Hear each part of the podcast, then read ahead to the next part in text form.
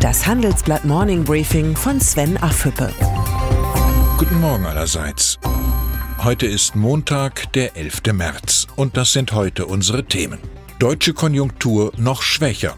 Masterplan 2030. AKK spricht, Merkel schweigt. Die deutsche Wirtschaft befindet sich in keiner guten Verfassung. In einem internen Vermerk des Finanzministeriums rechnet die Bundesregierung nur noch mit 0,8 Prozent Wachstum. Und es könnte noch schlimmer kommen. Angesichts der aktuellen Daten sehen die Beamten von Vizekanzler Olaf Scholz weitere Abwärtsrisiken. Im Januar war die Regierung noch von 1,0 Prozent Wachstum ausgegangen.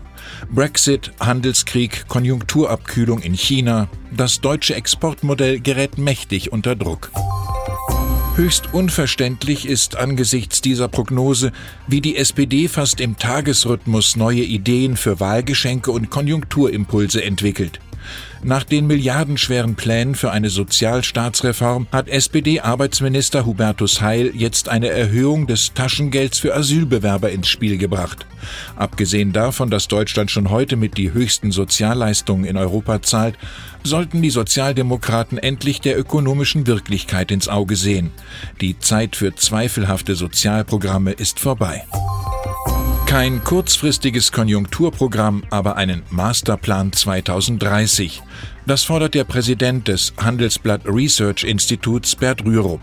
In einem Gastbeitrag für das Handelsblatt mahnt der ehemalige Vorsitzende des Sachverständigenrats der Bundesregierung, der Reformwille ist gesunken. Die Politik konzentriert sich auf die Machterhaltung, verbunden mit Leistungsausweitungen zugunsten der eigenen Wählerklientel. Für die großen Herausforderungen wie die Alterung der Gesellschaft, den technologischen Wandel, die zunehmende Urbanisierung und die Energiewende will Rürup konkrete Handlungsempfehlungen für die Bundesregierung erstellen. Sein Motto Vorsprung durch Vernunft das Projekt Masterplan 2030. An diesem Dienstag wird es in Berlin vorgestellt.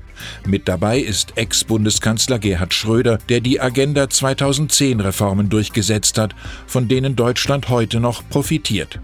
Fünf Tickets habe ich für Leser des Morning Briefings reserviert, das Los entscheidet. Eine Mail an affüppe.handelsblatt.com genügt.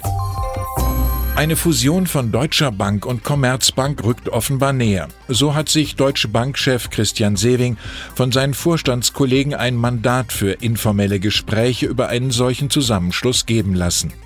Einen Automatismus haben diese Anbahnungsversuche nicht, zumal Sewing kein Freund einer schnellen Fusion ist.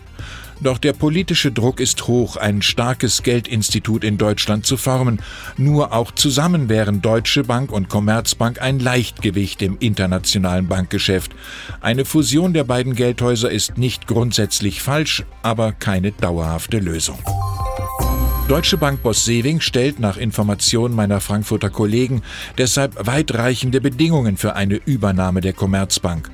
Unter anderem verlangt er offenbar, dass das Einsparpotenzial schnell und konsequent gehoben wird. Durch die Fusion könnten bis zu 30.000 Arbeitsplätze wegfallen. Kaum vorstellbar, dass die Bundesregierung einen solchen Kahlschlag unterstützt. Berlin sucht die Quadratur des Kreises, eine Bankenfusion ohne schmerzhafte Nebenwirkung. Annegret Kramp-Karrenbauer. Die CDU-Vorsitzende hat den jüngsten EU-Reformvorschlägen des französischen Präsidenten Emmanuel Macron ein eigenes Konzept entgegengesetzt. Unter dem Titel Europa richtig machen wirbt sie für ein europäisches Investitionsbudget und die Abschaffung des zweiten Sitzes des Europäischen Parlaments in Straßburg, was Frankreich seit jeher kategorisch ablehnt. Es ist gut, dass die CDU-Vorsitzende einen eigenen Plan für Europa hat, nur führt sie keine Verhandlungen auf europäischer Bühne. Die Arbeit kann die Kanzlerin nicht an die Parteivorsitzende delegieren, deshalb Angela Merkel bitte melden. Und dann ist da noch Donald Trump. Laut der Kollegen der New York Times plant der US-Präsident einen neuen Versuch, um sich eine Grenzmauer zu Mexiko für 8,6 Milliarden Dollar finanzieren zu lassen. Die Demokraten toben und drohen mit einer erneuten Niederlage für Trump. Wir hoffen, er hat seine Lektion gelernt, schreiben die führenden Demokraten im Parlament Nancy Pelosi und Chuck Schumer in einer Stellungnahme. Der US-Präsident erinnert jedoch eher an die Mahnung von Konfuzius, Denken ohne zu lernen ist gefährlich. Ich wünsche Ihnen einen guten Start in die Woche. Herzliche Grüße, Ihr Sven Affülle.